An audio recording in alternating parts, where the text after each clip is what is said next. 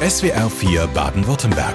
Der Gartentipp mit Volker Kugel. Tja, wir sind Ende März angekommen und das ist die optimale Zeit, um Obstgehölze, Stauden, Rosen oder auch Ziersträucher zu pflanzen.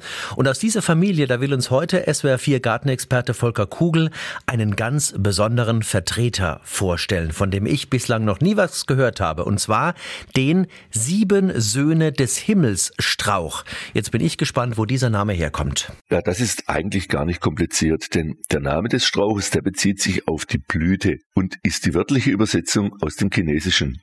Der Strauch hat von August bis Oktober etwa 15 cm große cremeweiße Blütendolden und diese Einzelblüten in der Dolde, die stehen meist in einer Siebener Gruppe beieinander, deshalb der Name. Diese tolle Blüte wird dann noch abgelöst von roten Früchten, die ebenfalls sehr attraktiv sind, weil sie auffällige rote Kelchblätter haben, die dann im Herbst sehr lange am Strauch haften. Also das Geheimnis um den Namen ist schon mal gelüftet und auch die Sache mit den Blüten klingt schon mal richtig gut.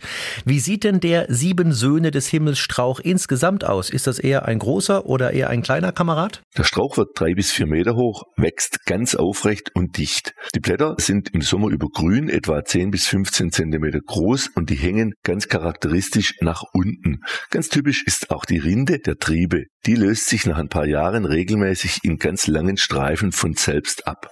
Zur Verwendung im Garten. Man kann ihn in eine frei wachsende Blütenhecke integrieren, zusammen mit vielen anderen Ziersträuchern.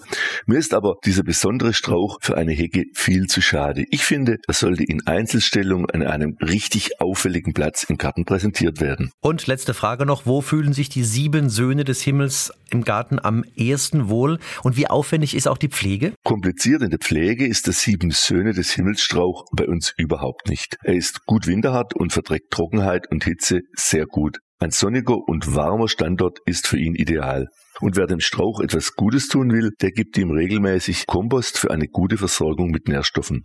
Ein regelmäßiger Schnitt ist überhaupt nicht nötig. Ganz im Gegenteil. Der Strauch sollte frei wachsen und nur sehr behutsam zurückgeschnitten werden, wenn er uns zu groß wird.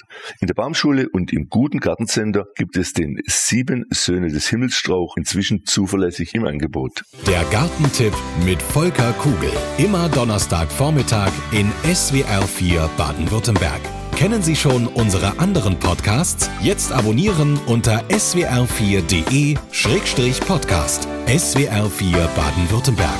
Da sind wir daheim.